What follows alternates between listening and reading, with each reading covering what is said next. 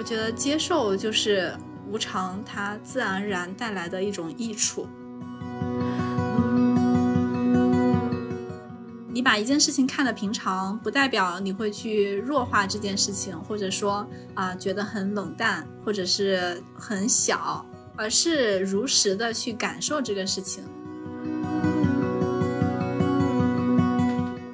就从根源上就把所有事情看成是平常的事情，嗯，就是没有差别的事情，这样我们看待它的视角，它的重要程度也会变得平常。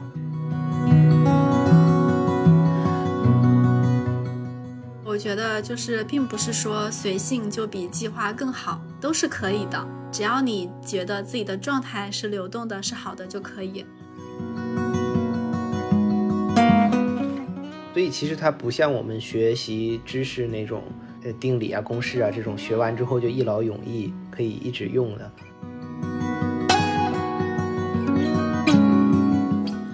你现在收听的是《爱与星球》。爱与星球是一个关注内心成长的线上社区，让每一个生命在爱之中得到绽放。关注同名公众号，阅读星球小伙伴的生命故事，了解入群方式和我们的活动信息。我们期待在星球上与你相遇。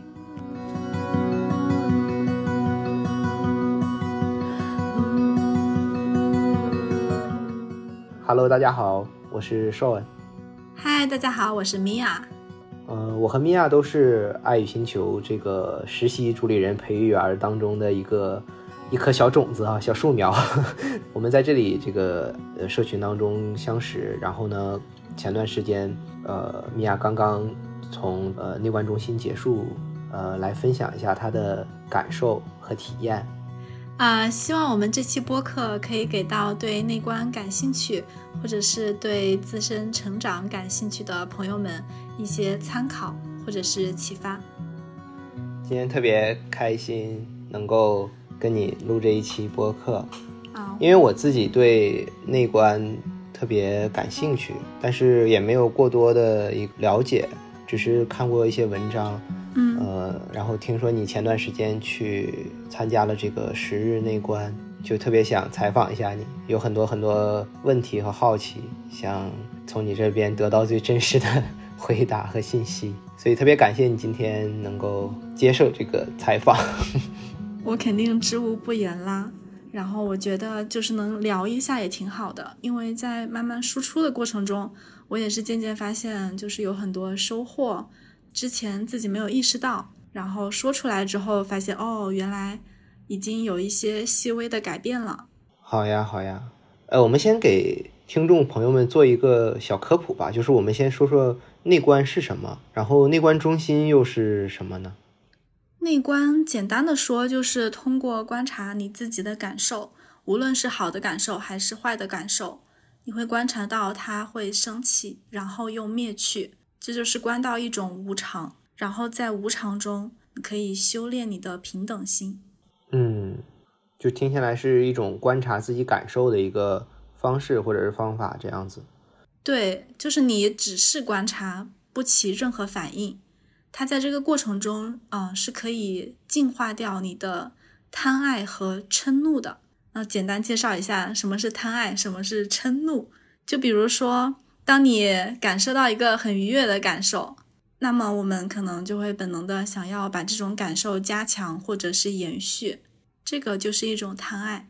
那当我们感受到很不爽、很不开心，我们可能就会想啊，赶紧过去吧，就马上脑子里面就会飞到未来。那这种我们升起的情绪嗯就是嗯嗔怒，一种厌恶的、抵抗的感受。那这两种感受，就是在内观看来，他们是没有好坏的，对吗？还是说任何感受都是一样的？就我我们理正常理解，可能开心是好的，愤怒是不好的。那在内观的视角来看，会是怎样的呢？嗯，我觉得内观它不是一开始就说这些感受是没有好坏的，即使你告诉我这些感受是没有好坏的，我可能从我的感受上我是无法接受的。那我开心的时候就是很开心啊，我愤怒的时候我就是想踹飞所有人，这个是 客观的。我觉得内观它可能就是让你知道无论是多么难受的感受，或者是多么快乐的感受，它都是无常的，都是会马上过去的，就是那么一瞬间。当我们意识到它的无常之后，嗯我们从而生出一种平等心啊，都是会过去的，然后再专注于当下。OK，内观中心它是具体是一个什么样的地方，什么样的呃场域这样？啊，这个问题去内观的时候，开示的时候，老师有一个非常形象的比喻。他说：“你来净化你的贪嗔痴这种习性反应，就像是来做一场手术。那内观中心就像是一个手术台一样。首先，它是给你提供了一个比较干净的环境啊，你在这里可以很好的持五戒。五戒就是不杀生、不妄语，还有什么不喝酒啊、不上瘾这些。对，它会给你提供一个很好的场。然后内观中心它有一个非常重要的点，就是它有老师。其实内观的法门是非常非常简单的。你说在家可不可以练习呢？可以，但你不在这个场内，首先你可能很难坚持下来。其次，当你遇到一些问题的时候，需要一个人来客观的帮你解答，不然的话你可能会走偏。那内观中心它是一个宗教场所吗？还是不是，首先内观法它其实是是佛法，我理解是这样。但是内观它是不限于宗教的，就无论你是啊、呃有任何信仰或者是没有信仰，你都是可以去修习内观法。它就是一种实践的技法，它不是一种信仰，我是这么理解的。嗯嗯嗯，呃，我想先把这个问题再回到这个米娅身上，就是说想问问米娅，最开始是什么时候接触到内观这个事情的？呃，又是怎么决定想去参加这个十日内观的？我最开始知道内观是我上大学的时候，我有一个大学同学，他去参加了内观，回来之后他超级兴奋，就给我们所有人安利。当时我就觉得很新奇，因为我也能看到他身上的一些变化，他整个人状态也是非常好的。当时算是在心里埋下了一颗种子吧。去年的时候，有一个咨询师朋友和他聊天的时候，我发现原来他也去参加了内观。然后这个朋友也是我比较欣赏的，就他的状态呀、他也经常会，在当时我看来他是在冥想，现在我看来哦他是在内观，他整个人的状态是非常从容的，非常向内求的，这种状态非常吸引我。到这个时候我就已经很想去内观了。最后一个 trigger 就是在爱语星球，就是有人发了那个内观的报名方式。当时我想，哦，机缘到了，然后我就报名了。就关于这个报名，也有一些小插曲。最开始啊、呃我是想报那个灵岩寺在石家庄的那个内观中心，因为我的第二个朋友他就是当时就去了那儿，他说环境非常的好。结果我当天卡点抢进去，我是新生，我填完两分钟的资料出来就已经没有名额了。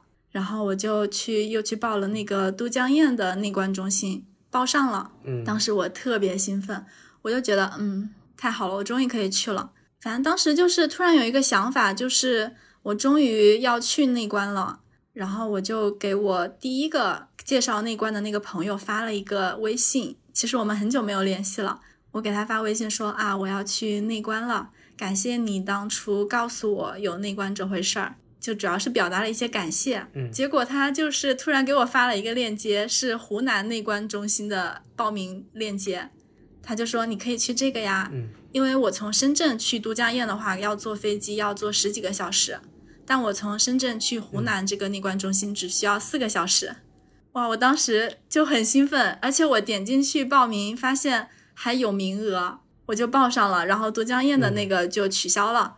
总之一切下来就非常顺利，嗯然后非常惊喜，然后也非常感谢吧。就感觉是冥冥之中就安排你应该去了，对吧？所有事情都特别的顺利，就在等着你去呢。嗯，我觉得是有一些机缘的，可能最开始一颗种子，它是需要一些时间去发芽，也需要自己的一些心理啊各方面准备好。嗯嗯嗯。那这个名额是比较难抢的，对吗？还是分地方的？我觉得是分地方啊，我的体验来看，像灵岩寺，它在石家庄，离北京很近，它就秒没，非常火爆。嗯，然后都江堰的稍微好抢一点。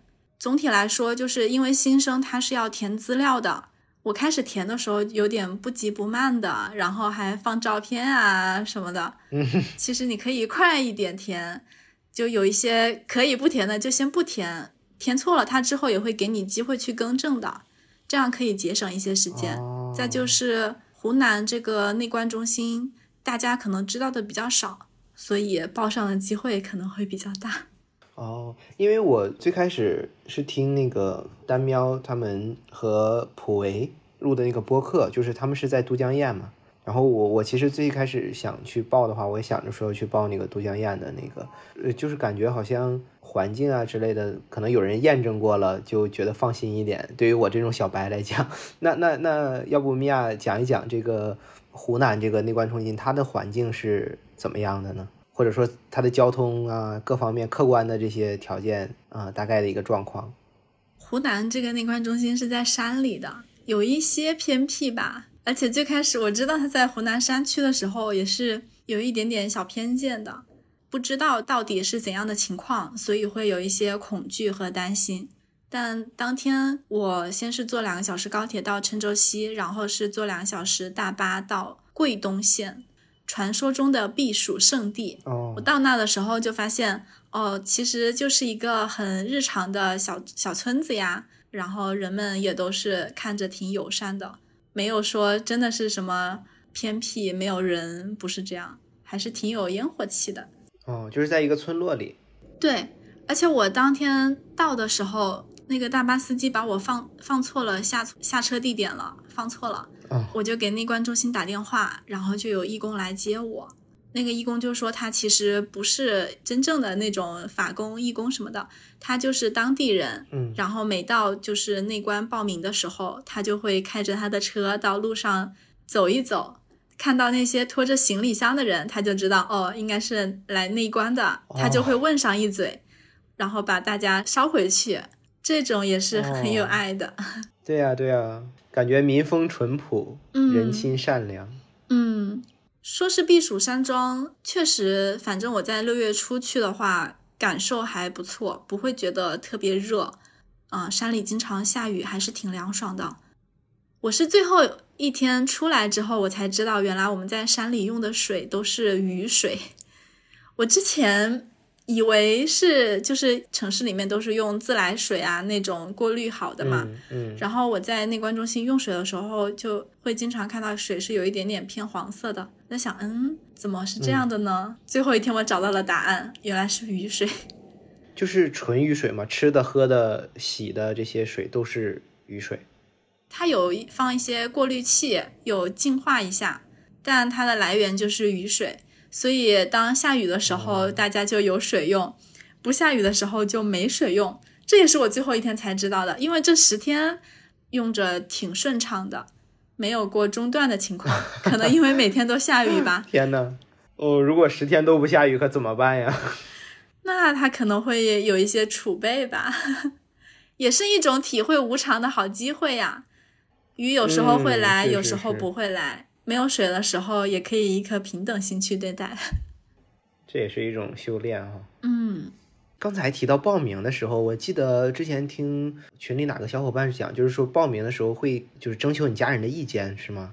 对对对，他到第二个环节，有一种认证方式是你家人写一个材料什么什么的，还有一种方式就是让你的家人去给内观中心打一个电话，然后我当时就是。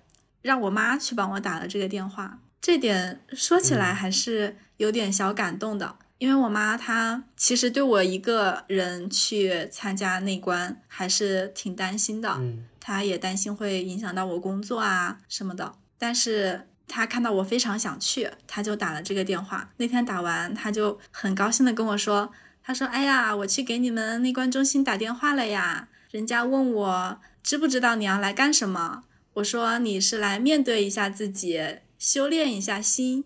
然后人家说，嗯，你作为家长同不同意你的女儿来参加内观呀？我妈说，我也不知道这具体是怎么回事儿，但如果她真的很想来的话，我就尊重她。然后她当时是给我发了一个语音，我收到的时候就非常的感动。对于父母来讲，可能他们会觉得这个肯定会有一些担心。我想，如果是我的父母的话，肯定会觉得，哎呀，十天失联了，然后一个人也不知道他他具体的呃在干嘛，有这十天又联系不上，肯定会很担心。所以，我觉得你的妈妈能够这样开明，这么包容。我觉得是特别难得的一个事情。哎，那你是怎么跟你妈妈沟通的呢？就是最开始你你请她去打这个电话的时候，因为日常的时候我经常会跟我妈聊天嘛，她也知道我对身心灵这方面比较感兴趣。嗯，首先就是这有一个基调，然后当时我就跟她说：“哎呀，我好多朋友去内观了，他们互相是不认识的，然后他们都是我很信任的人。”然后再跟她介绍了内观是什么，还有丹喵当时写的关于内观的一个介绍，嗯，然后还有那个中心的电话什么的，主要就是介绍了一下。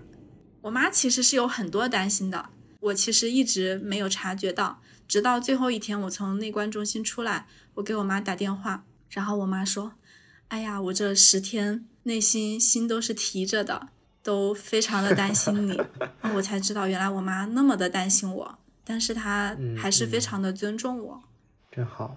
OK，那我们回到这个内观中心的这个环境这个方面来吧。就我也特别好奇，因为就我也离湖南比较近嘛，那后面也其实也可以报名这个湖南这个内观中心。嗯，你刚才说了这个交通和它一个整体的一个环境，它的住宿方面是怎么样的呀？就是是几个人住在一起吗？还是？住宿是三三个人一间，它是两室一厅的房子，两个人住单间，有一个人是住在大厅的。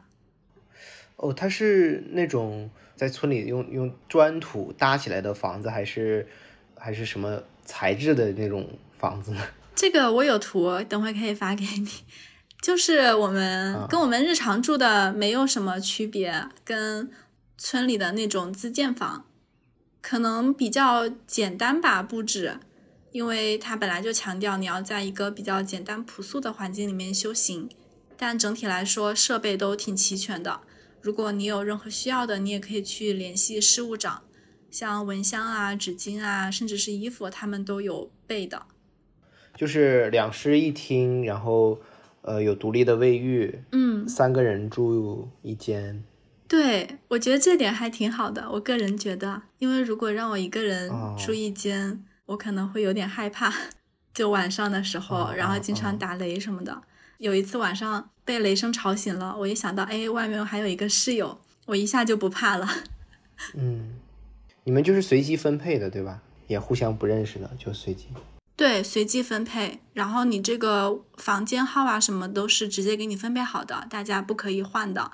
第一天我们是八点还是几点之后才开始禁语，在那之前我们是可以互相认识的，但我去的比较晚，所以我跟我的室友其实没说上几句话，我们就开始静默了。你的室友也是哦，你们也没有太了解彼此是吧？啊，现在很了解啦，就是我们十天是禁语的，但是我们到最后一天。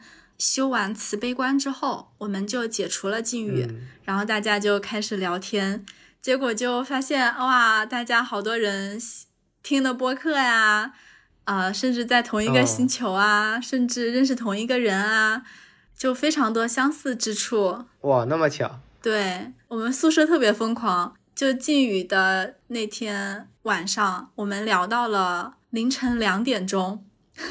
就疯狂的聊天，根本就停不下来。就是解除禁语那天晚上，是吧？对 对，太有意思了。一会儿我们可以详细展开一下这个，嗯，跟人之间的交交往。那那吃饭呢？吃饭是大概是怎么样？吃饭是有两个点，一个是啊早上六点半是吃早饭，然后是早上上午十一点吃午饭。然后晚饭的话是只有新生可以吃一些水果，旧生的话就是喝一些柠檬水。晚饭是在五点钟。嗯，我觉得我这个是还是挺好适应的。我平常就是十六加八轻断食嘛，就是保持十六个小时的空腹，然后在八个小时之内随便吃。我发现山里的这个吃饭的，就是符合十六加八的。所以这对你来讲还是比较容易接受的。嗯，适应下来不会特别困难，主要是新生晚上可以吃水果，可以多吃一点。嗯嗯，那白天都吃些什么呢？是纯吃素吗？还是？对对对，是纯素菜。然后老师们会换着花样做，一般有三个素菜，还有坚果呀，还有一些配料，呃，芝麻呀、花生啊、腐乳啊、水果啊。味味道怎么样？很好吃，特别是那个腐乳，贼好吃。最后一天，我们就疯狂的拍那个腐乳的瓶子，要去买。还有那个水果，特别特别好吃，就真的是山里的清甜。哇，说的我都心动了，已经。就这十天，我感觉是非常养生的。就是你在山里，你每天作息也很规律，吃饭吃的也很清淡，然后又很多样。然后每天中午的时候，大家休息的时候去庭院里面晒一下太阳。晚上的时候看一下星星，然后晒一下月亮，整的来说非常养生，就一下很治愈的。如果不考虑每天要打坐十几个小时的话，其实整个过程还是非常的愉快的。嗯，就是特别能跟自然融为一体的。听你的讲述，我感觉到的。对对对，非常的自然。我们在那儿平时也没有什么娱乐活动嘛，没有手机。我们的娱乐活动就是看虫子、看花、看草，跟自然对话。嗯，那那跟你一起在内观中心学习的同学，应该叫同学吗？还是叫什么？就是这些同学们，他们大概是一个什么样的状态呀？或者是是男生多还是女生多？还是大概什么年龄啊？这样子的？在内观的时候，男生和女生是严格分开的。整个内观中心是一个从下往上的一个结构，最下面是宿舍，然后中间是食堂，最上面是禅堂，再往后是官房，然后中间隔着一条很高的挡板，左边是男生，右边是女生。所以我基本上没有观察到男生是怎么样的，主要是对女生比较了解。大概是有六七十个人吧，他是按你来修习内观的次数，应该是这样分的。我是新生，然后我是排在新生里面的第一个，我是三十四号，就也就是说前面三十三个人他们都是旧生。整体来说，年龄段的话，据我所知，最小的应该是是一个零零后，年纪比较长的是一个老奶奶。那个老奶奶她的头发是全白的，但我最开始以为他是一个年轻人，我只是以为他比较潮，染了一个白发而已。因为他身体非常的挺拔，脸上也没有什么皱纹，就精神状态特别好。哇塞！印象比较深刻的是，其中还有两个女生，她们是孕妇，就也都坚持下来了，还挺不容易的。哦，孕妇也可以参加是吗？对，可以参加。如果对孕妇来说打坐非常困难的话，也可以申请去要一些椅子，就坐在椅子上去打坐。嗯，所以你们是是这个整个过程当中都是男女分开，然后最开始的话也不会有一个所有人的聚集，对吗？最开始有一个男生，当时是在餐厅里面，男生坐在左边，女生坐在右边，然后事务长简单的交代了几句什么，我已经不记得了，然后就。开始了静默，然后他们就去帘子的另外一边了，再也没有交集。哦，明白。那老师呢？老师是，对我对这些人人都感兴趣。男众和女众分别配有两个老师，我们那两个老师看起来应该是在四十岁到五十岁左右吧，我也不清楚，都是比较慈爱的。因为我们经常会在上午休息的时候，老师会把我们叫到跟前去问我们学习的进展和状态，然后中午和晚上都有答疑，就是可以向老师请益，嗯，都可以感受到老师非常的慈爱，非常的平静。哦，那老师他是出家人吗？还是说？这个我不确定耶，我能确定的是他们有头发。那就是男众是男老师，女众是女老师这样子吗？嗯，对对。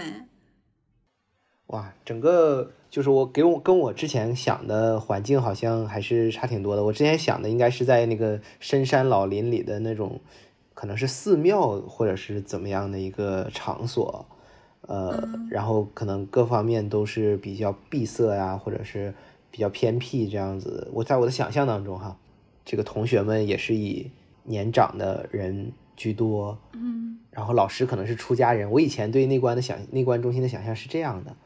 那现在听下来，觉得好像这个还是有挺多误解的。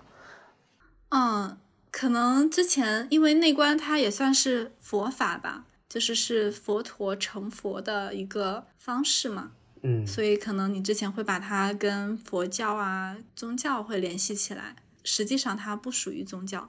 然后还是有很多寺庙会提供内观中心的，只是我来的这个它是一个纯粹的内观中心。像之前的福建的南禅寺，还有灵岩寺，还有那个都江堰，它旁边不就是那个也是一个寺庙吗？嗯嗯，对对对，嗯，他们之间可能会有一些联系吧。我好奇的就是这些内观中心的是谁建立了他们呢？然后他们的这个日常的运营费用是是怎么什么来源？具体我也不知道啊，我猜啊，就是。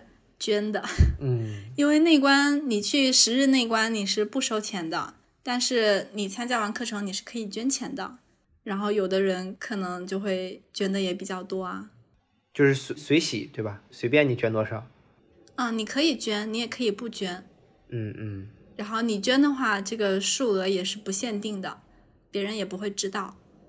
明白，那肯定还是就是还是有很多人从中收获非常多，觉得这是一个。很有意义的事情才会愿意去捐助这个这个事业吧。对，我在休息的时候，嗯，包括用一些，就是内观中心有一些洗手液，就是快用完了。嗯，其中的过程中，我就经常会想，哎呀，我之后要给他们 捐一点洗手液，哎呀，之后我要给他们 捐一点这个，捐一点那个，这些都是很自然的发心和布施。哦，那这个我就开始有点好奇了，就是我们谈到了这种。感受和这个意愿的这些问题，嗯，那我那我到这部分我就想采访一下米娅，就是就是整个这十天的话，呃，就是有哪些比较很明显的一个感受或者心理的活动？你刚刚说到很明显的感受，我就想到我最开始去内观，我是带着一种期待的，我特别期待我能在内观中面对自己，然后探索到一些我。内心深处的痛苦之类的，大悲，然后大喜，然后有一个非常脱胎换骨的变化，这是我的设想啊，但实际上完全没有发生。我和我的同修们去讨论的时候，他们有的人经历过这样的，在情绪上会哭啊，然后会想到一些事情，或者是对身体的一些抵抗。那我全程都非常的平静。除了之前最开始的时候对盘腿我是非常抵抗的，因为太痛了。而且我理解内观法，它其实是对盘腿不是硬性要求的，它主要是要你的脊背是直的。所以我最开始在盘腿的时候会有一些抵抗和焦躁，整体来说还是比较平静啊。然后关于这点，我也在第七天的时候去向老师请意问到了这个。为什么我没有大喜大没有大喜大悲呢？为什么我就是这么平静呢？都说内观是一种进化的法门，那会不会我现在进化的都是表层的东西？我不像那些经历过大喜大悲、情绪起伏的人一样，可以进化到内心深处的东西？我是不是错过了什么？然后老师就说：“啊，平静也是可以的呀，起伏也是可以的呀，这些都是无常的。”就是老师告诉我，就无论是情绪怎样起伏都是可以的，然后就指出了我关于进化的一种不平等的看法吧。就是我觉得进化是有深有浅的，这也是一种分别心。老师就说，感受不分好坏，进化也不分深浅，你只需要如实的去观察它，然后如实的看着它升起灭去就可以了。这个对我还是挺有启发的。我总在想怎么去找到最深层深层的问题，但其实问题或者说这种感受，它就是可以去用平常心、平常的对待的。其实说实话，我也有这种期待，跟你一样的期待。虽然我还没有去哈，但是我在去之前我就有这种期待，因为或许这也是就是正是这种期待才促使着我想去。嗯。好像希望这十天能够脱胎换骨，然后能有一个出来之后就哎变成一个不一样的自己了。过去的那些戾气啊，那些嗯失落、那些悔恨都可以被净化掉，好像一下子就变成了不一样的自己。我这是我现在的一些期待哈。太理解你的期待了。从我个人的感受来说，我觉得它可能不是脱胎换骨，而是一种潜移默化的改变吧。我就是整个一天，整个在内观中心这一整天是一个怎么样的安排呢？我我刚才忘了问。啊，一整天的话，我们是早上四点起床，然后四点半到六点半是打坐。这段时间你可以选择在宿舍打坐，也可以选择去禅堂打坐。然后六点半到八点是吃饭时间，早饭和休息。八点到早上十一点。都是打坐进修，八点到九点这个时间是必须要在禅堂，而且从第四天开始，这个时间段是要坚定静坐的，就是你不可以变换你的姿势，你要在一个小时之内保持不动。然后九点到十一点，啊，有时候是老师会叫到学生去问一些问题，总体来说就是打坐。十一点吃午饭。然后是休息，休息到一点多，一点多到两点半继续打坐，也是可以选择在宿舍还是去禅堂。从两点半到三点半又是坚定静坐。从第四天开始，这个时间段你是要一定要在禅堂，不可以中途离开，不可以变换姿势。然后从三点半到五点也是啊打坐，每个时间段中间会有五分钟的休息时间。五点吃完饭到六点多吧是休息，六点钟到七点钟也是一整个时间段必须在禅堂打坐，坚定静坐。七点到八点半吧会有一个开示，葛印卡老师的开示。葛印卡老师就是将内观法传播的那个老师，他会通过一些故事啊，一些。讲述啊，来让你更加的理解内观这回事儿，也会解答一些问题。就经常前一天你很多疑惑，你第二天的开示中就可以得到解答，很奇妙。然后到八点半到九点钟，大家会最后一起打坐，九点钟就开始休息了。总的来说，一天就是十几个打十几个小时的打坐，然后吃饭睡觉。对我我我刚才听下来就是。这里边有就是自己打坐的时间，然后有三个时间段是必须要在禅堂坚定打坐，啊，然后有一个开示的环节。哎，这个开示的环节，葛英卡老师讲就是是英是英文的对吗？他他因为他他是印度人对吧？还是说有中文的翻译？啊，是中英双语的，是不是很先进？先是葛英凯老师的声音。还有一个翻译的老师。哦，那在打坐期间，如果想去洗手间怎么办？嗯，那一个小时的坚定静坐的话，就最好不要。就你可以学会忍耐。所以你在你在开始之前，大家中间都会疯狂的去洗手间，准备好吗？嗯，因为我看这个每个就就中间就休息五分钟。然后都是一一两个小时的那种打坐，一般一个小时就会休息一次。然后除了那三个时间段的话，你中途想去洗手间，你是可以去的。明白。那三个小时的坚定静坐是从第四天才开始的，前三天你是可以去慢慢调整、接受、去变换姿势的。嗯嗯。就说到这个坚定静坐，我个人还是很受益的，因为。他培养的就是叫坚定的决心。就我个人来说，我是一个很容易放弃的人。就如果很困难，那就放弃吧。世上无难事，只要肯放弃。包括之前就是很多时间段是可以在宿舍打坐的嘛，它没有那么硬性的规定。实际上，大多数人都会去禅堂。然后我因为觉得腿盘着太痛苦了，我就会去宿舍去坐着打坐，或者是躺着打坐。嗯，躺着就有点自我欺骗了，因为你可能躺着躺着就睡着了。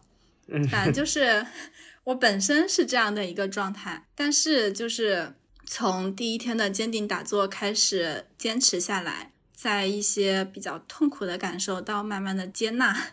然后再到对无常的一些感触吧，我就意识到啊，我居然可以做一个小时甚至两个小时不动，我太牛了。嗯，反正就是那种自信心，对那种心力的自信有非常大的增强。我就觉得没有什么是我不可以克服的事情，也不用克服吧，就是都可以，我可以做下来。嗯，就包括现在工作或者是学习。我感觉也是可以坚持的更久一点，因为心态更平常了嘛。嗯，没有那么大的起伏，那么大的那个心情的波澜。那那有一个时间段是是会老师集体讲课的吗？没有没有，他他就是不会教你，先教你一下怎么做。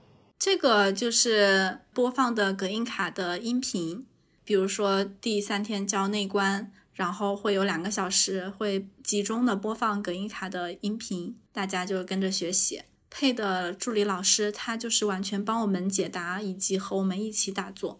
所以其实还是就是自己向内去求，也没有一个人会教你怎么做。嗯，这其实是内观非常重要的一个点，就是内观法，你必须要自己来修。就无论我理解的多么的深刻，我告诉你。你也只能达到私会的水平，就是这里要小小的讲一下，就是智慧，就是内观，它讲究的是戒定慧，先是通过一些五戒，就是不做什么持戒，嗯，然后再是定，定就是通过前三天的观呼吸来达到新的一个专注力，然后是慧，慧它分三层，第一个叫做文慧。第二个叫私会，最后是修会，就有点像你生病了去找医生帮你看病。那文会就是呃，你问一下医生，这个我这个病怎么怎么样啊？然后你知道有这个医生，你知道这个药很厉害，这是文会。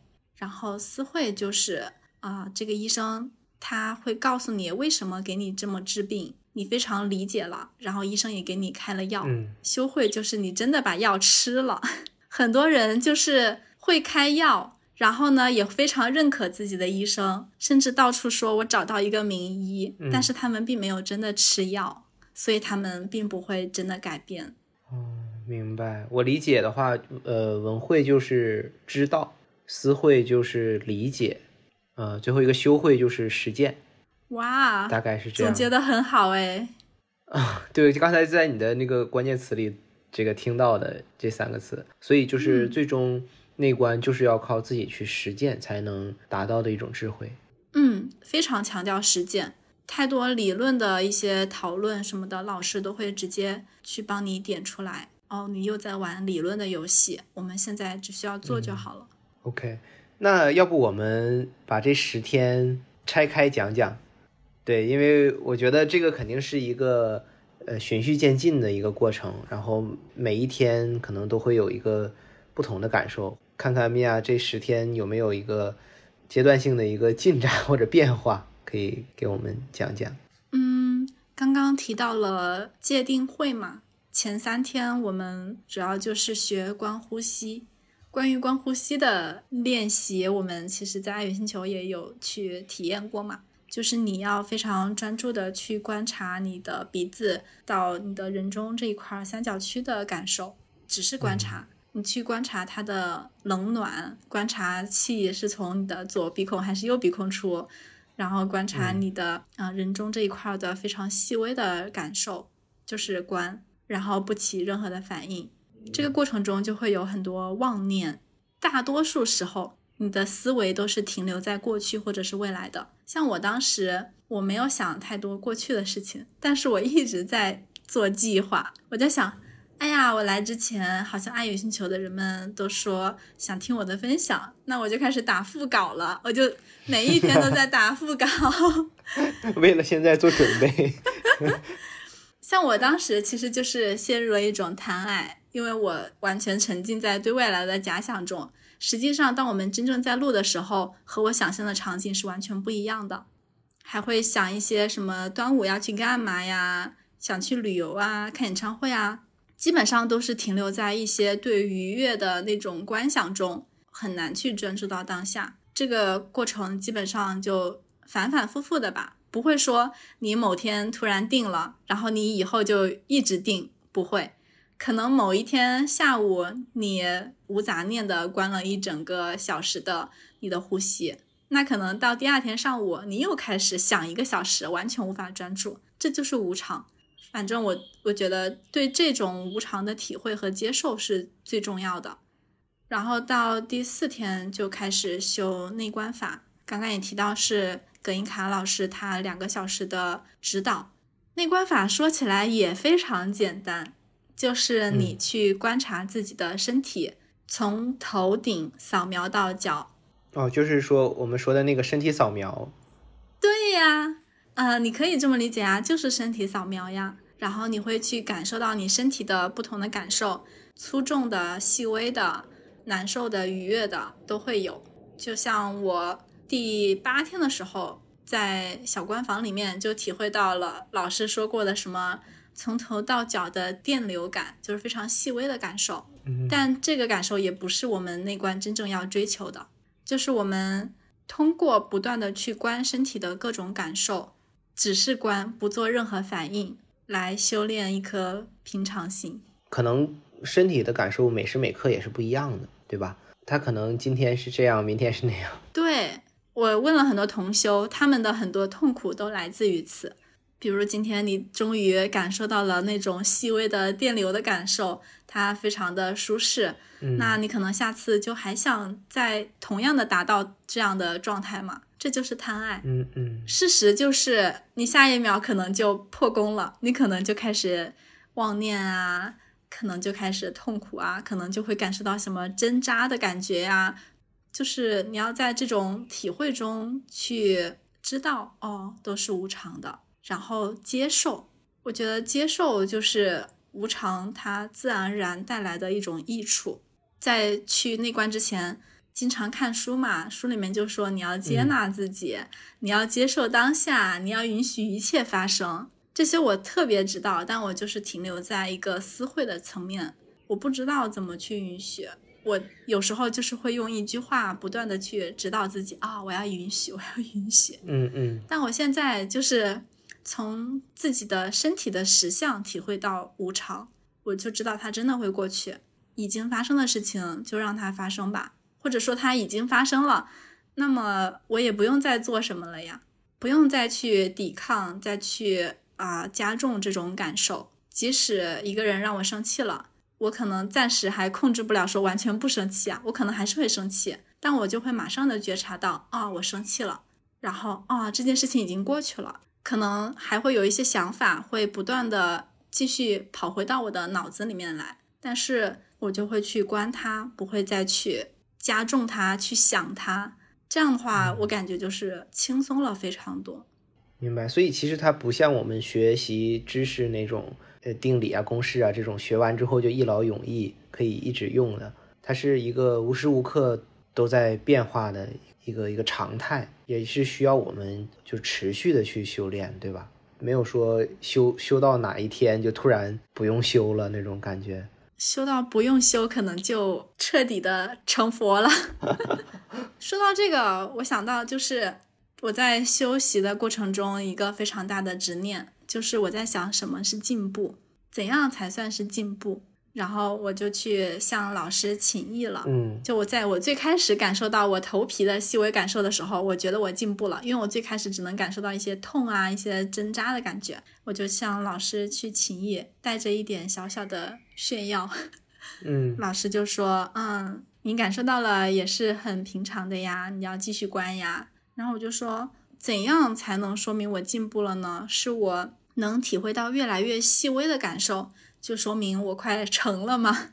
嗯，老师说不是，内观进步有一个标准，就是看你的平常心。如果你的平常心增加了，那你就进步了。这个对我来说非常有启发的点。就大家在最开始去做身体扫描、做内观的时候，都会想去追求一些感受，无论是粗重的还是细微的。特别是当你听到开始里面，好像大家好像都已经感受到了那种从头到脚的那种身体细微的感受，你没有的时候，你会觉得，哎，我是不是落后了？我是不是没有悟性？嗯我是不是体会不到了？但其实这所有的事情都是无常的，就即使你体会到了那些细微的感受，也是为了帮助你来理解无常，来帮助你修平等性。这样的话，我觉得也是因为我提前去，就是在听到开示之前，提前想到了这个问题，去向老师去请益，所以我休息的状态一直都非常好，因为我会一直告诉自己啊，平常平常。所以其实也不是说为了去追求一些感受和体验，而是去追求面对无常的那个平常心。嗯但我也有又有一个疑惑哈，就是我们一旦抱着追求什么这种想法去做的话，其实也是一种不平常心，不是吗？哎，你很敏锐，是的呀，你也不用刻意的去追求平常，你只需要去如实的去体会、去观察。嗯，就是还是回到当下，回到此时此刻真实的存在里面去。嗯已经从你的讲述当中感受到了一种大智慧，这也是我觉得为什么吸引我的一个点，就是这内观这件事啊。你嗯一一旦人开始思考这些问题的时候，我我是觉得会让我们自己更平静，嗯更回到当下的生活当中去。因为就像你说的，我们可能脑子里很多时候还是会活在过去或者是未来。那其实这些都是自己没法控制和没法去左右的事情。这这些也徒给我们徒增一些烦恼和无谓的这种呃磨难吧，我觉得。哇，你理解的很透彻，真的，这个就是内观。你刚刚其实就是用比较通俗的语言，就是讲出了内观是什么，就是我们在生活中那些过去和未来的念头，它就是贪爱和嗔恨。然后内观让我们在无常中观到平常之后，又能够活到当下。哦，我感觉你现在已经在思维上已经是 理解的很深刻了，就差去体验一下了。对对对，就是还在那个思会的程度上，这个东西就是你自己不去体验，永远就是那种感觉，你永远到不了，对吧？就是即使你知道很多道理，或者是很多事情，也没有什么用，就是是啊，因为每个人其实都不一样嘛，嗯，就每个人的体会也会非常的不一样。就虽然我是很平静的，那可能有的人他就真的可以去面对到一些很痛苦的事情，得到一些小小的解脱。那也许像你之前提到的，你一些不接纳的部分，你在那儿面对了，然后关到了，也许你也可以去释放出一些新的东西。嗯嗯，我们刚才讲到前三天，那三天之后呢？就是 你在你的身体或者是心理上有没有什么其他的变化，或者是新的感受？嗯，从第四天开始，我对盘腿打坐没有那么抵抗了，因为我找到了一个小技巧，我可以在我的膝盖下面垫两个沙包，就没那么累。然后把腿离身体远一点，这样下来一个小时不在话下。运用一些科技与狠活。对啊，他那里是提供了很多帮助你打坐的一些设备的，小沙包啊、坐垫啊，还有背靠啊，还有椅子呀，都是可以的。身体上的话，从扫描开始，我最开始身体扫描，嗯、我可能需要四五十分钟吧，就从头扫到脚。在这个过程中，我其实也是看到了很多我日常生活中的一些问题吧，就比如说、从头开始，然后我头开始没有什么感觉，我就会一直卡在这儿。对我来说，就开始非常难，但一旦开始了，就会非常顺畅。然后当我去换不同的部位去扫的时候，我就又卡，继续卡。还有就是在关一些部位的时候，我总会担心自己扫描的不够全面、不够彻底，我就会在那个地方停很久。这些扫描的时候的一些习性，我想了一下，就跟我生活中做事儿还是有一些相似之处的。前两次扫描之后，我也是去向老师请益，我就跟老师说：“嗯，老师，啊，好像就是我心里会有一个标准，我说好像大家扫描都只需要十几分钟，但我一扫我需要四五十分钟。”然后老师说：“嗯，你如果现在需要四五十分钟，那你就慢慢的享受这四五十分钟啊，用平等心去看待这四五十分钟。”然后我就说。我脑子里面想到了一些方法，可以帮助我去把这个时间减短。比如说，通过数数，一个部位停留十秒，这是完全可以做到的。就是一边的想法在扫，一边的想法在数数，这样的话扫下来就刚好是十二分钟左右。就是那种 脑子的工作在不断的使小聪明吧。或者是我说老师可不可以通过闭上眼睛去画画？眼睛、眉毛、鼻子、嘴巴，就是慢慢的在脑子里面勾勒出身体。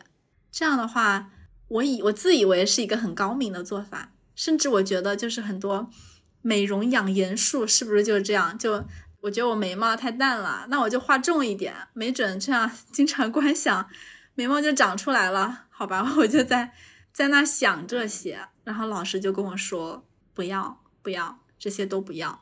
你只需要去观察，不需要去做任何的努力。你现在做的这些，你都是在解决问题，但是没有问题需要解决。然后说你太紧张了，放松一下。这个提示在当时对我来说也是非常深刻的。有些紧张其实是很难觉察到的，特别是当我在用脑子想办法的时候，我以为我是游刃有余的。但其实我很紧张。类比一下，就是我们就阿语星球经常提到的两个概念，一个是生存系统，一个是存在系统。存在系统就是你要不断的去为了活着去做一些努力。我感觉当我在用脑子的时候，就一直是我的存在系统在工作。我要很克制、很控制一些东西，来实现一种我心里的确定性，从而感到安全。就是生存系统，对吧？对，生存系统。就老师他提到之后，他说放轻松，放轻松。我想到，哦，那可能就是要意识到我在生存系统里面，然后要切换，可以把它切换到存在系统去，用我的心去感受。嗯，当我用心去感受的时候，我感觉一切都是顺其自然的。这一点到我现在回来，也是我特别有感触的。就我以前是一个特别爱做计划的人。特别是当别人约我出去玩啊，或者怎么样，如果别人临时约我，我会生气，我会觉得啊，这个人不尊重我的时间，嗯，然后我会觉得，嗯，他好像打破了我对时间的规划，他没有提前来跟我说。但我现在我就放下了这一些批判，然后就很多时候朋友说，哎，那刚好到了，要不要怎么样，嗯，玩一下，或者是要不要出来？说可以呀，其实就是顺其自然，这一点也是一个平常心的应用吧。就是当我以前需要一个很确定的时间，那我可能是想去做一些准备的。那这些准备也是因为可能我把这个人看得不那么平常。嗯，那我现在就觉得大家其实都都一样，也不用就是对谁特别的平常，即使是很要好的朋友，你也不需要特别的准备一下来见他。大家就是随缘，时间碰到了就见一见。这样的话，首先我在准备上就很平常，其次在时间上更加的灵活，然后我也不会因此去 生气什么的。就这样实践下来，就真的还感觉挺好的，大家都很轻松。就你刚才说的那一点特别好，我觉得特别对，就是就从根源上就把所有事情看成是。平常的事情，嗯，就是没有差别的事情，这样我们看待它的视角，它的重要程度也会变得平常。然后就从而让自己的这个对呃心情也会是平常心。对。我觉得这个就是从根源上回归到这个这个事情本来的样子，我觉得是这样啊。因为我们我觉得我们平时可能工作当中啊，或者是呃就把很多事情分级，然后分类，可能有些人是领导，有些事情是重要的，有些规划是立刻去做的，所以这样子会让自己在一个那个就是发动机上永动机，对对对，就会让让让自己很焦躁，有一点这样这种感觉。所以你刚才说的那个你的这个变化，我觉得是特别让我有感触的一个点。而且我觉得就是并不是说随性就比计划更好，都是可以的。只要你觉得自己的状态是流动的，是好的就可以。你是一个很爱做计划的人，它确实能帮到你很多，也不会限制你太多。你仍然可以去做计划，只要你接纳这个当下的自己，我觉得都是可以的，没有形式。嗯嗯，这十天里面有没有哪哪几件事情是你觉得特别有意思，或者是特别有感悟的？就前两天我和我的朋友聊天，他就说我最大的收获是什么？我当时想到一个点，就是我觉得这趟内观之旅让我自在了非常多。可以先大概讲一下，就是内观它这个中心的整个场的那个氛围吧。嗯，去之前就是看到有很多很严格的一个时间表，还有很多规定，比如说不可以讲话呀，不可以眼神接触啊，不可以身体接触啊。然后听到这些，最开始的设想是觉得是一个非常严格的一个中心，有一点像上学的时候。你如果做错了，那会不会要惩罚我，或者说会不会把我 赶出去，不让我继续了？嗯，这些恐惧在最开始都是有的，但是到了之后，我就会发现，啊，它虽然是有一些规定的，但整体来说是非常灵活的、非常包容的、非常有爱的一个场。就是所有的义工老师，他们都会去观察到你的一些需求，去主动的帮助你。你以为你犯错了，其实也不会怎么样，就是老师会很慈爱的去告诉你，这样是可以的。就比如说我去拿那个垫腿的那个那个沙包，是我观察到好像有人在那拿，因为我们是不可以讲话的，所以我也不知道到底可不可以拿，然后我就拿了。但我拿了之后，会有一点担心，说会不会是拿错了呀，或者怎么样？但后来我就发现我的担心是多余的。整个场是非常包容的，做什么都可以，就只要是在那个整体的规则之内的。讲一个印象非常深刻的场景吧，山里面它会经常下雨嘛，就可能前一秒艳阳高照，然后下一秒就狂风暴雨，那个雷真的是你觉得下一秒就要砸到自己身上那种感觉，倾盆大雨，就那个水就会觉得哇，会不会把我淹了？其实是不会的。然后我们是都不用自己带伞的，中心它会在每个入口处会配备非常多的伞啊。我们有时候会在禅堂里面休息的时候下了雨，所有的义工老师就会把他们从宿舍或者是食堂帮我们运运到禅堂，这样我们休息完就可以直接打伞回去了。义工老师们都会默默的帮我们运伞，然后到大概第七天晚上的时候。啊，当时是下过雨了，但当时吃完饭在宿舍没有下雨。当我离开的时候，我就突然想到，哎，义工老师他们经常要去运伞，那么我现在去禅堂的时候带一把伞，到时候下雨了，他们就可以少运一把。就带着这种想法，我就走出来了，然后走上了那个往上走的那个小道，在那个小道上，我就看到了特别多和我一样的人。天空中没有下雨，好多人手上都提了一把伞，大家都各自的走着。就路上很多人，有时候走着走着就会觉得好像就只有我一个人。然后我走着走着就开始倒着走，因为上坡嘛，我穿拖鞋，倒着走的话，那样袜子不会不会往下掉，我也不会觉得自己特别奇怪。就如果是在现实生活中，我可能会担心别人用异样的眼光看着我。就拿着一把伞，晃晃悠悠的，穿着拖鞋倒着走。但那一瞬间，我非常清楚，这是一个非常包容、非常好的一个场。我感觉到，就抬头看看天空，然后看看周边的人，有的人蹲着在看蚂蚁，有的人我也不知道在干嘛，就大家都 千奇百怪。反正，在那个当下，我感觉到特别特别的自在。你刚才说的那句话，我觉得就一下让我击中了我的心灵，就是这个路上有很多人，但是路上其实只有你一个人。我觉得这不就是每个人在人生路上的这种状态吗？对吧？就是其实你只要你自在了，就是其实这路上是有很多人，但是这路上只有你一个人。是的，是的。很多时候，我们的一些关系其实也是跟自己的关系嘛。对，就是你刚才说的那种自在的状态，真的是让我特别向往。我觉得也是很多人都会都在追求的一种状态，只不过是内观中心可能创造了那一种一个小场域，在那个场域里，大家是这样的。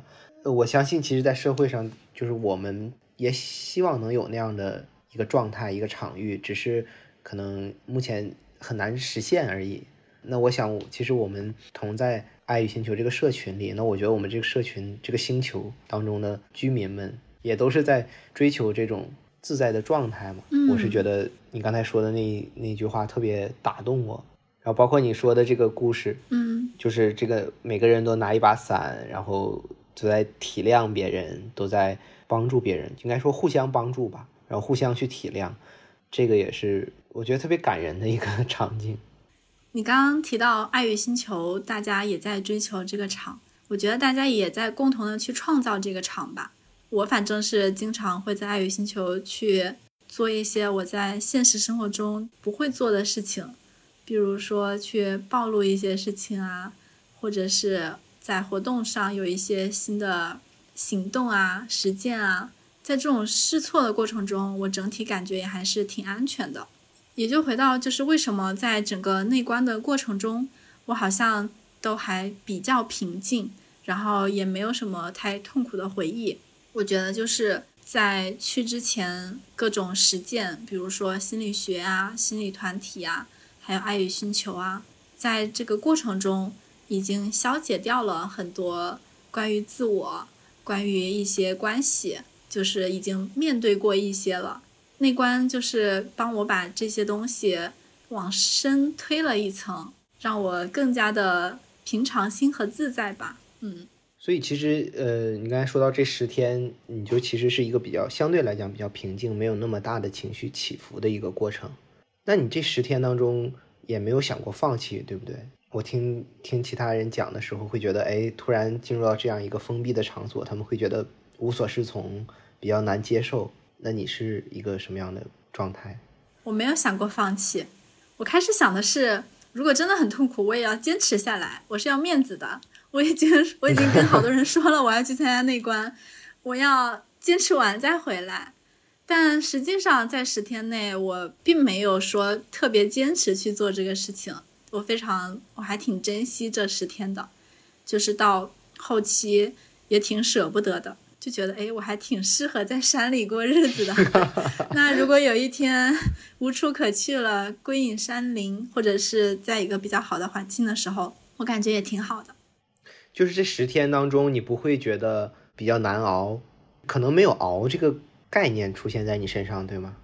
反而你很享受。嗯，基本上没有感觉特别难熬，就最开始对身体盘腿有些抵抗。其实我观察的话，内观中心的其他人也是这样的，就是大家都会经历一些问题。就比如说我的同修说，他们也哭过，也有一些遇到了一些问题，但是好像没有人觉得要放弃啊，来都来了。嗯 嗯。整体来说，反正每天一直到最后一天，据我观察是没有人离开的。那这十天当中，你观察到？其他人他们会有比较大的情绪起伏吗？比如说哭啊，或者是……嗯，其实我在这十天之内，我很少去观察别人，除了前两天我会观察别人，因为我在现实生活中我会有点害怕落单的那种，经常会有这样的想法，所以想去看一下别人那种。但到后来的时候，就是越来越意识到，就是别人不重要，要把注意力拉回到自己身上。所以在打坐休息的时候，就除了旁边两个同修离得特别近，其他我都不会观察到。然后我知道他们大喜大悲都是最后一天我们聊天的时候他们自己分享的，他们就说哇我经历了这个，哇我经历了那个，哇就是大家就有各种各样的感受，挺有趣的。嗯，我有一个好奇，有个揣测，不知道对不对啊？就是人会不会放大这种感觉呢？就其实它好像没那么大。嗯，我觉得是有可能的。就比如说最后一天，嗯，我听到了很多故事，嗯，有的朋友的感受是非常的深刻的，因为我自己是比较平静的，然后我当时我就会有点怀疑他们，我说我也是这样过来的呀，我怎么就没体会到这样的感受呢？就可能有些表述，我好像听到就说你好像就彻底的改变了，一下子就脱胎换骨了，就真的有人是这样的感受。我现在的想法是，首先我不是他们，那我可能无法就是知道他们日后的轨迹是怎样的。但我觉得可能这样的体会也是真实的，但它也是无常的。你可能这一秒脱胎换骨，你下一秒或者是你回到现实生活中受到一些问题，你可能还是会再涌现一些问题。但是这些都没有关系，因为你已经学会了内观，你仍然可以自己再去进化，自己再去观。自己再去品尝，这是一个螺旋上升的过程。就可能有些人，就像有些人对痛比较敏感，有些人对痛不敏感，可能也是有这种情况存在哈。那你刚才说的这种无常，确实是可能他那一秒觉得自己醒幡然醒悟，他确实体会到了。对对对对对，那可能接下来又会有一些事情出现，对呀，又会去陷入到一种过往的状态，但是这个时候。就像你说的，已经没关系了，因为你知道那是无常的，你就去平等的观察它。对，而且是多了一份敏锐的觉察。就以前可能你意识到自己这样的状态需要很久，甚至你是处于一个无名的状态，你不自知。但现在你可以在一个比较中立的位置上去观自己，你会很快的发现啊，我的状态又回到了过去，然后再轻轻的拉回来。我觉得是多了一个这样的步骤，可能你在不断的休息中，这个过程会越来越快，最后甚至就不起反应。哇，好想体验一下那种状态。我经常觉得人就是会受困于自己的心魔，就是那种情绪啊，那种心理活动啊，就是生活当中，就如果没有这些情绪的话，你可能会活得更自在、更纯粹。因为人好像更多的时间是跟自己的头脑海当中的想象在对话，而不是现实当中的真实的事情和人。是的，我会觉得就是在面对净化掉一些贪爱和嗔恨之后，我回归了平常，但是我会觉得日子会过得更有意思了，不反而不是平淡，就是我会觉得像你说的，我会有更多的时间和心力去。过好当下的这一刻，有更真实的连接。包括说一个特别不好意思的，就是我去内观之前，我是有追星的，嗯，然后我对这件事情其实一直以来特别不接纳，因为我就喜欢一，因为我喜欢一个男团的一个小男生，嗯，然后我就觉得，嗯，他长得很帅，然后品品格也很好，我看到的那些品格啊。我就总能从他身上看到很多很好的品质，然后甚至就之前一直想要去抢他的演唱会，就有一些贪爱，然后也有一些嗔恨，包括对自己的不接纳，就说怎么，哎呀，现在还就是沉就沉迷于这些呀之类的。我去内观回来之后啊，首先我接纳了这个事情，就我以前很难以启齿这个事，我很难跟别人说我追星。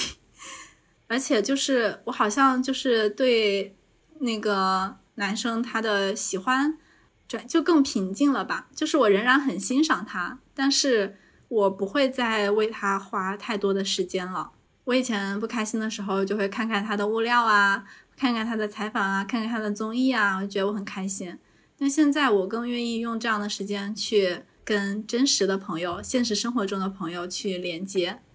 而且就是在内观开示里面，葛英卡有提到说，神是人造出来的，我们人不断的在造心中的神。我想我喜欢他，是因为我投射了很多我理想的品质在他的身上。那么如果我喜欢他，我其实也不是说非得执着于他这么一个人，我可以就是通过观他来观到他的一些我欣赏的特质，我自己来发展这些特质，因为我能看到，说明我也有一些芽，有一些种子了嘛。然后觉得那这样就很好了，就脱离了这种外向，继续的向内求，所以心态也平常了非常多。我理解，我感受到的会不会就是说，一些本来对你比较重要或者比较特别的事情，现在变得没有那么特别了，变成平常的一件事情了？嗯，可以这样说呀，祛魅嘛。嗯嗯，那那我有一个担忧啊，就是会不会所有的事情都变得很小很无谓？就是这是这也是之前我我我我我妈比较担心我的一个事情。那你好像无欲无求了吗？那种感觉，你是在追求一种呃什么都无所谓的一个生活一个状态吗？那你那你那你还要奋斗呢？你还要这个？你现在还这么年轻，你还要去努力啊？那你。我妈就会觉得你给我的感受是你好像什么都无所谓，也不想追求什么，那那可怎么办呀？你妈妈的这个担忧跟我妈妈一模一样哎，她就很担心我，嗯，很追求这方面，然后会不会无欲无求，然后很出世，就很不接地气，可能也脱离了一些，就失去了一些人生的体验吧，这也是她的担心。然后我自己的体会是。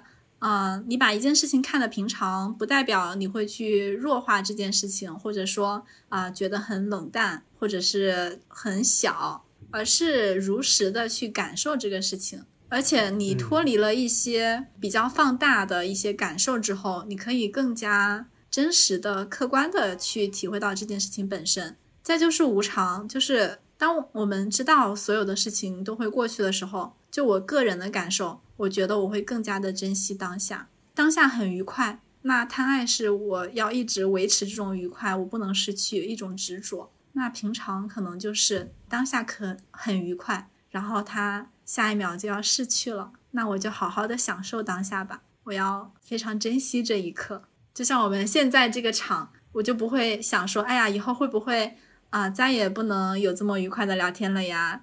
或者说以后我们要不要经常天天聊来维持这种愉快的感觉呀？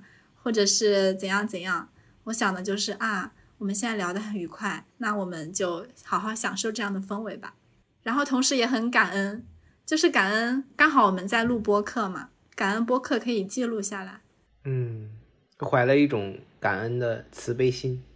嗯，那如果是当下很愤怒的一个状态，很不好的一个一个状态。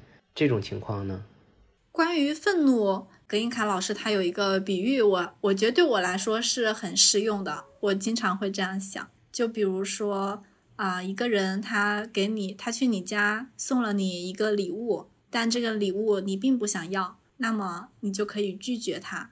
同样的，就是有时候有一些无妄之灾，就是别人突然的一些评价、评判，或者是一些重伤。如果是以前的话，可能就会觉得哇，为什么是我啊？为什么你要这样对我啊？为什么 就是很多个为什么，然后就会陷在那个情绪里面。现在我会想，首先我可以拒绝掉这份礼物，其次我觉得，嗯，比起那种厌恶或者愤怒，我可以会，我可能会更多的看到他的苦吧。我会觉得，想要伤害我的时候，他其实也在伤害他自己。我会觉得，嗯，就是想体会一下他，就是可能不会过多的陷入和他之间的纠缠中，但是我也很想用我的能量感染一下他之类的。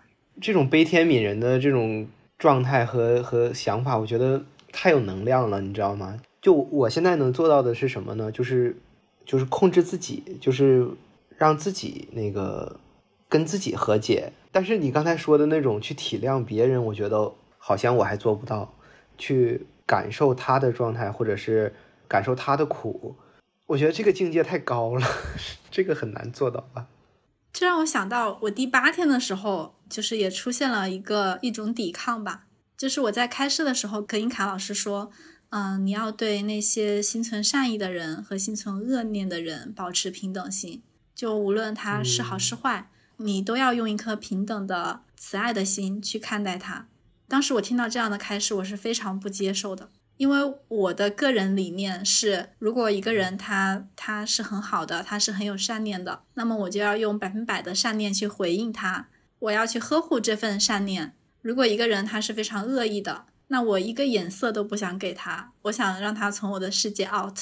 我是这样想的。但葛英卡老师就说，如果一个人他伤害了你，或者是你看到他心存恶念啊，你可以不要高高挂起，你可以去做一些你能做的事情。这个能做不一定就是说我要平等，我要慈悲的去感染你，你也可以用他的方式去教他。如果他穷凶恶极，你也可以用一些比较严厉的方式去告诉他，去让他接受。这个形式是不限制的，但是你也可以做一些什么。然后说到我当时的不接受，我当时就想，完了，第八天了，我可能修不到这个平等心了，因为我对回应好与好，回应坏与坏，或者是冷漠，我是有点执着的。我觉得这就是我的人际交往观。嗯嗯嗯。然后我就想，这会不会就是跟那种什么大乘佛法、小乘佛法有点像？就大乘就是你要去普度众生，小乘就是过好自己的小日子。嗯，我当时听到我就想，哎呀，以我这种人际观，我可能。我可能只能往小城走吧。当然，我其实对这两方面其实没有很了解，就是我对佛学这些不是很了解。但我想的就是，我只能独善独善其身，这是我那个下午听到那个开始的想法。但是这个想法到了晚上就变了，因为晚上的时候我去关身体，然后我的肚子这一块是比较不敏感的，就经常关不到感觉，我要花一些时间。我当时就萌生出一个念头，嗯，我要找一个时间。专门的，就是只关我的肚子，把它关出感觉来了，以后再所有的一起关。然后这个时候，我就突然想到了我对人的这种，就是对所谓的善人和恶人的这种态度，我就觉得，就像我要对善人就是给予更多的关注一样。然后这些善善和恶的这种人性，他们其实就像这些感受一样，他们其实也是无常的。我一下就是连通了。我之前就是对就是要回应善以善非常有执念，然后我意识到我其实人生中人际中的很多的挫折也来自于此，因为当我觉得一个人很好，我在心里给他画了一幅好人的画像，我以后可能就会带着这幅画像去和他相处，而不是和真实的人去相处。然后当我发现到他的一些阴暗面的时候，我就会特别痛苦，就很难接受。但是，就像感受一样，它是无常的。它有时候好，有时候坏。人才是最无常的，人性也是非常无常的。就是一个好人，就善恶都在一念之间。一个好人，他也会有一些阴暗面；一个所谓的坏人，他也会有一些善念。一个人，你一年前碰到他，你觉得他是个好人，但一年之间，他可能遇到非常多的事情，他无时无刻在变化。当我继续用之前的那幅。好人的画像去看待他，我就可能会受伤。反正就是从内观的这个角度再去映射到我的人际交往，我就突然有一点明白了，就为什么要以平常心去对待好人和坏人。首先，好人和坏人是会变的，都是无常。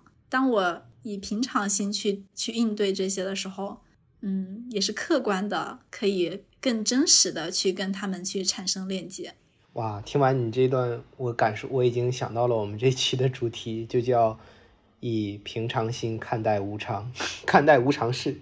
就是我就反正就是你给你讲你讲的这个，就让我觉得特别有启发。就是人其实就像你刚才说的，是最时时刻刻都在变化的一个状态吧，就在一念之间，真的是这样的。就是我们经常通过这个人的一些表达或者是一些做的事情来。定义这个人在你心中的一个标签，但其实那只是他一瞬间的一个表现，其实它还有很多很多个瞬间，然后这些瞬间也是在变化的，所以就是我们来定义一个人好与坏，好像也是也是无常的一个事情，是有分别心的，是不不应该去这样去定义他的，关注在每个当下，每个你与这个人这件事的交往的这个当下。来去判断和评价这样子，对我想到一个很典型的，就是我我觉得我还是一个对人际之间的一些变化挺敏感的一个人，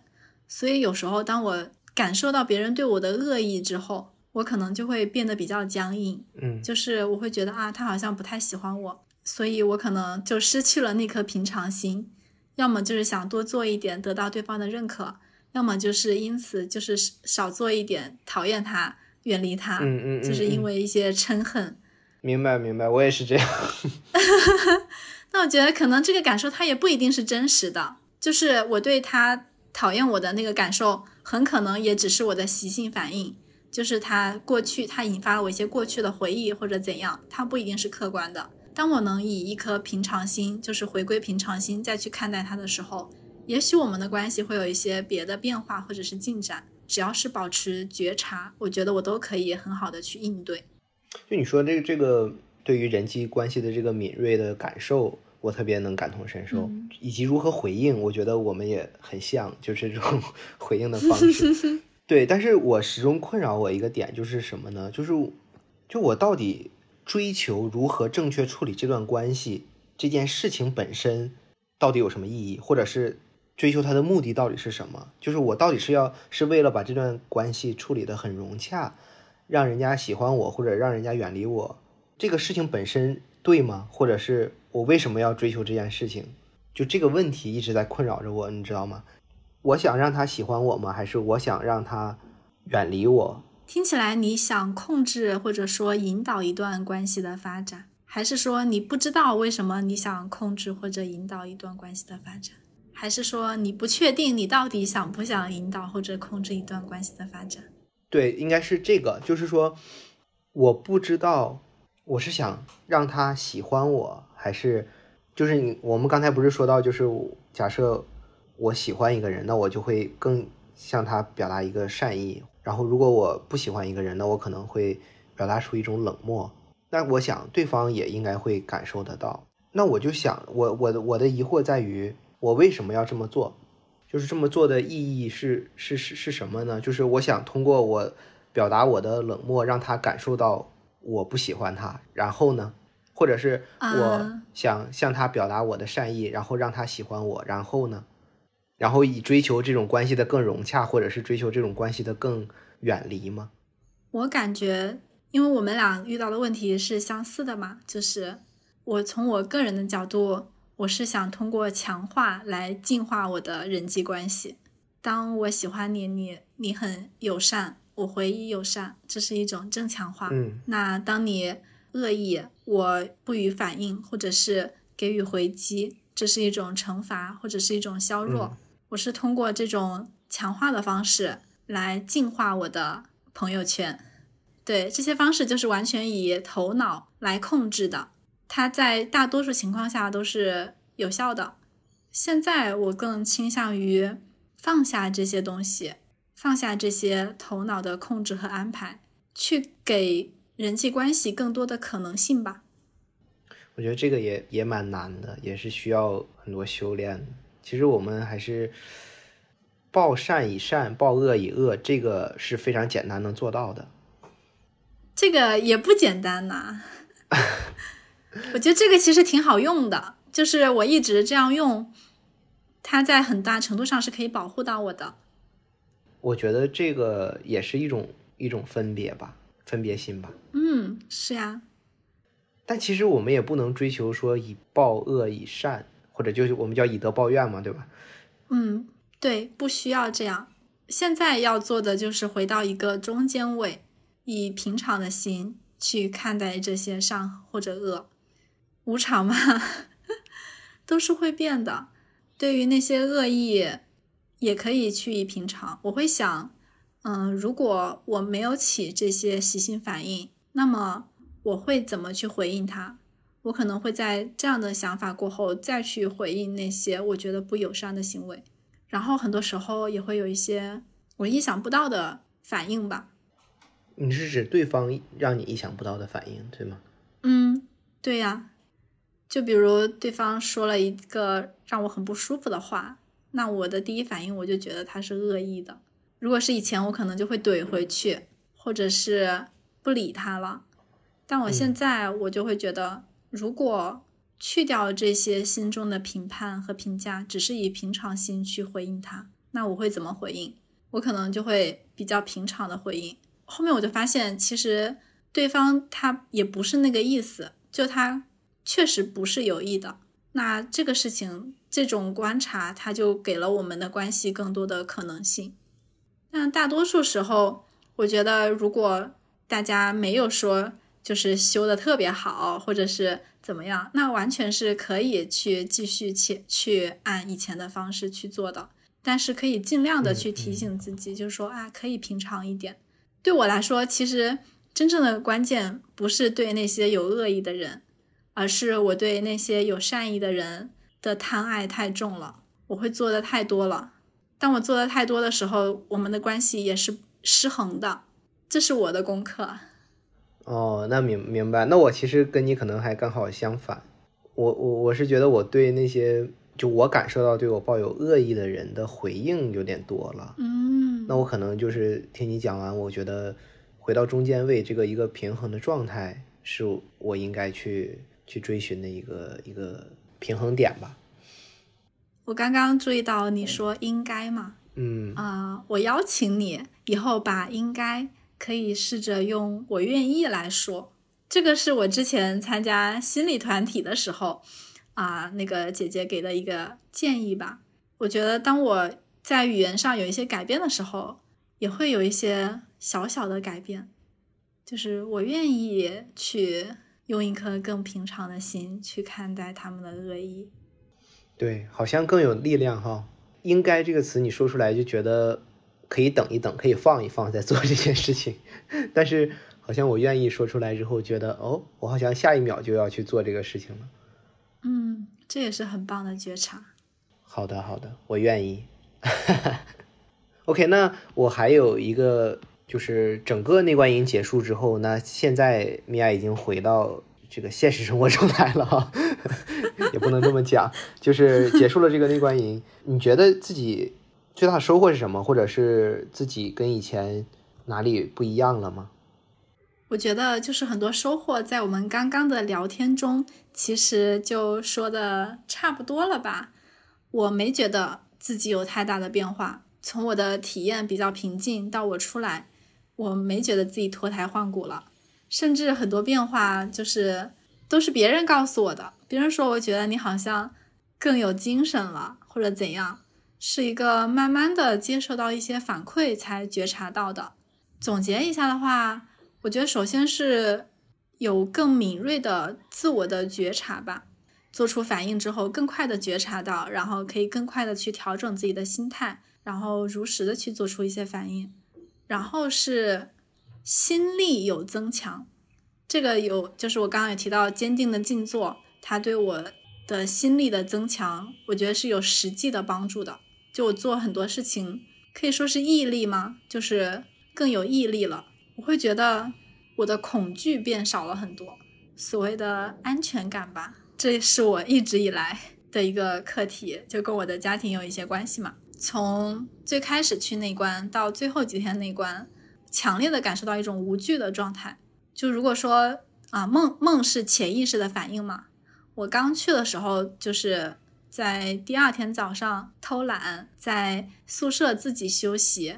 我就想说，那只要脊背挺直，我就躺在床上休休着休着就睡着了，然后就做了一个噩梦。我就梦见我回大学，然后带我的学弟学妹一起吃饭，在路上突然有一只疯狗，就突然来了一个我的同学，他就把那只狗拦住了，让我们快跑。他在拦的过程中就被那个狗就是咬得非常的可怕。嗯，过了一会儿，大家都疏散的差不多了，但我还是在我还是在那个地方，就没有来得及走。然后我就发现我那个同学他变异了，他要来攻击我们了。在梦里，他就他就是走过来，因为我做梦的时候，我是稍微能有一点点控制的感觉，就是有一点啊上帝视角的，所以我会就是默默的说，嗯，他看不见我，他看不见我。然后当我在说的时候，就感觉到有一双手从我的脖子后面伸上来了。而且这种感受，它不像是在梦里，它反而就是像我当时躺在床上侧着睡，更像是现实生活中有一双手从后面伸上伸过来了，特别害怕，就整个人 freeze 僵住了，然后就睁开眼睛，发现宿舍就我一个人，就很害怕的跑去禅堂了。这是当时的一个梦，就是我在梦里遇到危险，我的第一反应就是会比较僵住，我只能通过这种突然睁开眼或者怎样来帮助自己去去解除危险吧。但是到了最后第九天的时候，我晚上又做了一个梦，然后也是梦到就是有鬼，就他在梦里他就叫鬼，而且是三只鬼，反正就是我跟他们斗智斗勇。就是一扫我之前的胆怯，就是我在梦里面跟他们做交易，做做那种谈判，反正就是互相耍。但是后面他们就来追我，我在我的房间里面，我的房间是半掩着的，他们就要冲进来。如果是以前的话，我的第一反应可能是赶紧蒙住被子，就是掩耳盗铃，眼不见为净，太害怕了就僵住了。但是在这个梦里面。我就直接一脚把他们踹飞，然后把门关上了。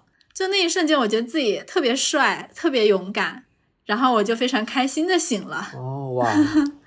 当我醒来，我就有很深刻的感受到，嗯，我好像勇敢了一点，就是之前那些内心的恐惧确实有被净化掉一点，这个也是我非常感恩的一点吧。然后讲到哪了？这是第三点。然后第四点，我觉得就是更加向内求吧。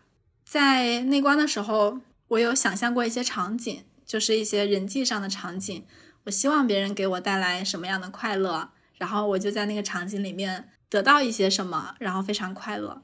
但是当我睁开眼睛的时候，我非常深刻的感受到这些所谓的想象的快乐的场景，我完全可以自己给自己创造。很长一段时间，我可能都是一直在等待。等待一些好的事情发生在我身上，或者说等待别人给我一些东西。然后在过去的两年，也是一直在探索这方面嘛，就是慢慢的发发展出自己的一些能力。然后现在就是更加非常强烈的、坚定的，就是本自具足的感觉。哦，我是可以自己给自己这些东西的，我不缺什么，这种信念非常坚定了。我说到这，我又想又想说一个有意思的事情。好呀，就是在最后一天我们聊天的时候，就是碰到了一个姐姐，聊着聊着我就说你是灵媒吗？因为她说她就是有很多玄学上面的、新心灵上面的探索嘛。然后他说，嗯，我是灵媒。其实我对灵媒的了解非常片面，我只是在 B 站上曾经看到过一个灵媒，他就经常会给大家说一些话，有的话还是有一些挺有启发的。然后结果那个姐姐说，嗯，我是灵媒，我是大巫。当时我就觉得哇，太厉害了，就见到真真的灵媒了。就当时也是对灵媒觉得很不知道，然后就觉得很厉害嘛。哎，这个我完全不没了解过，这个具体是什么呀？能给我先科普一下吗？具体我也不知道是什么。具体就那个姐姐说，每个人其实都可以身上都有灵媒的特质，都可以去发展。然后他们可能就是可以感受到人的一些能量场，就是不通过交谈，不通过头脑的判断去感受你的一些能量，然后去给到你一些建议。这是我的片面的理解啊。如果大家有新的见解，可以科普。他当时看到我，然后就给了我一些指点。他就说：“你是来地球进化的。”不是我进化地球，是我在地球修炼进化自己。嗯嗯。然后他就提到说，你的脾胃非常不好，肠胃非常不好，这点我是我是很确信的啊。就我确实肠胃也不太好，再加上我看八字嘛，然后我在八字里面我我没有土，也是脾胃嘛，就这些也都是连通的。然后他就又讲到，他说你这辈子。课题，你最大的课题就是和你妈妈的关系。然后我们后面就聊了一些我和我妈妈的事情，就是包括我妈妈小时候有时候经常离开家，就给我的心里那种有一种抛弃的创伤之类的。就虽然我妈妈其实后面一直在我身边，但是我一直有一种找妈妈的状态，就包括是很久以前的感情经历，就是一直想找一个妈妈，好像就说有一个妈妈在我身边。那我就是安全的，然后我就可以去啊探索一些新的事情。如果身边没有另外一个人的话，我可能无法确定我的存在，我就会很慌张，就不敢去探索，就待在舒适圈。这是我很长一段时间的状态。然后他就说，首先是你和你妈妈本身的关系，其次是你要通过你和你妈妈的关系，明白到你和你自己的关系。就是当你明白你与神同在，当时是这样是这样说的，就是可以进入下一个阶段。我想就是那种无忧无惧的那种安全感，就是自己给自己的安全感，就那种状态，我感觉我已经能够感受到一些了。当时就觉得，嗯，还是挺有启发的，就是自己养育自己，不是经常说要把自己当自己的亲生女儿养吗？那我觉得也是啊，就是这样的，就是自己做自己的妈妈，就不需要，不管是实际上我和我妈，还是任何其他人，不需要去他们来。给我什么，或者是来证明我的存在，而是我觉察到自己的力量，然后释放自己的一些阳性的力量，就可以更加的活出自我吧。这个也是我在慢慢体会的，可能之后才会有更深刻的，再有更深刻的理解。回到刚刚那个 总结，还说到什么？想一想，我们刚才说到敏锐的觉察、心力的增长、恐惧的减少。嗯，以及这个向内求的一种本自具足的一个状态。哇，你总结的好好啊！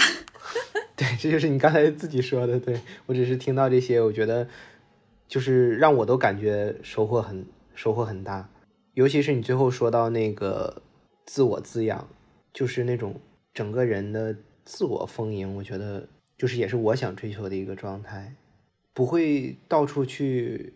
呃，寻找外物的一个依赖，不会去患得患失、担心、焦虑，而是就是自自我内心的丰盈，然后得到这种满足感和安全感，这样子我觉得人就能过好每一天，就 对啊，其实就是平平常常的过好每一天，就很幸福了已经。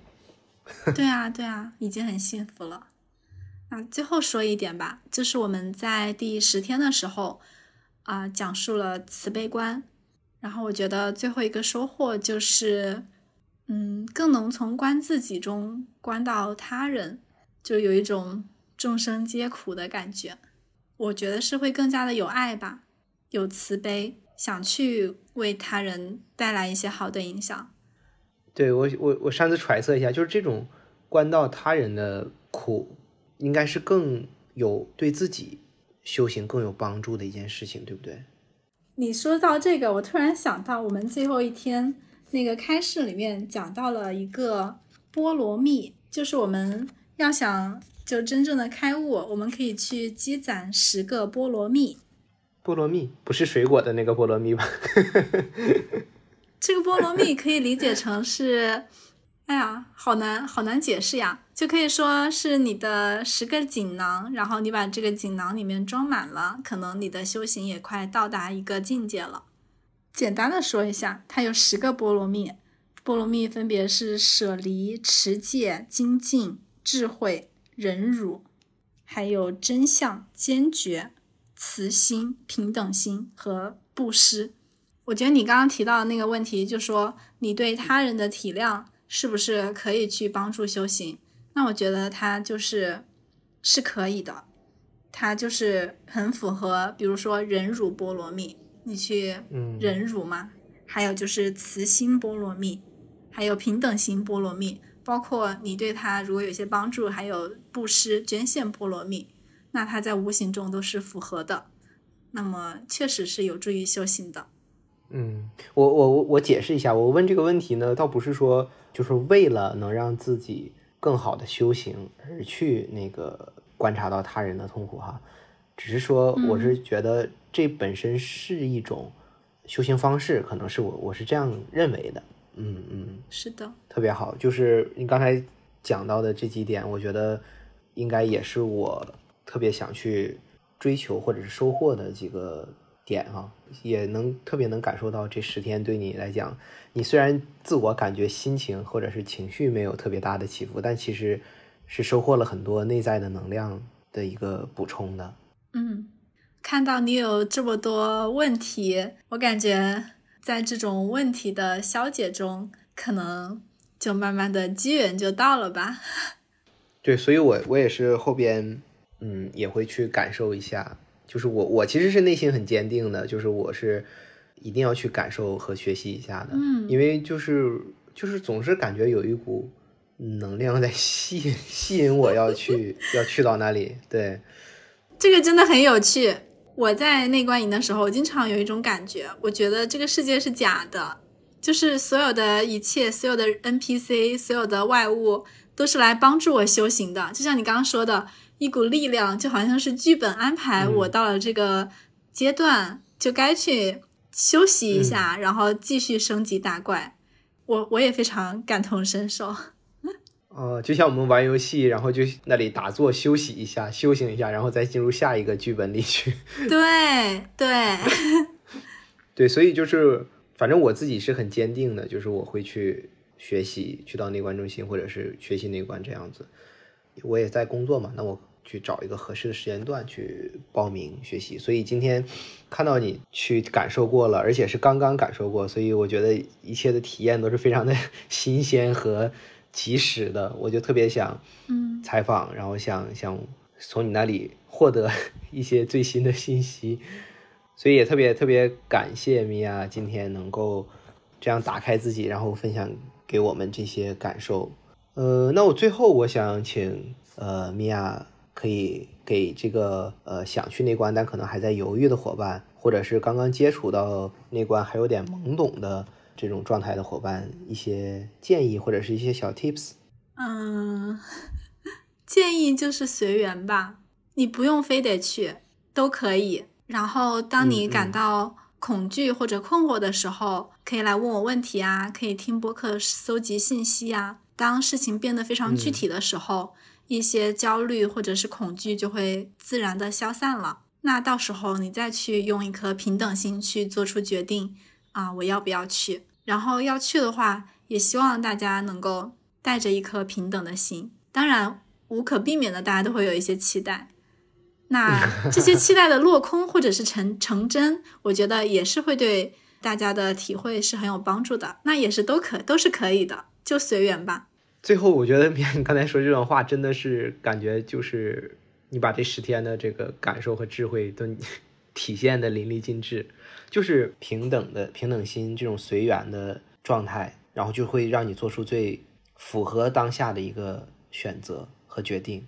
嗯那我们就也希望所有的小伙伴听这一期播客的小伙伴都可以找到这个自己自在随缘的一个状态，嗯，收获自己的这个平等心。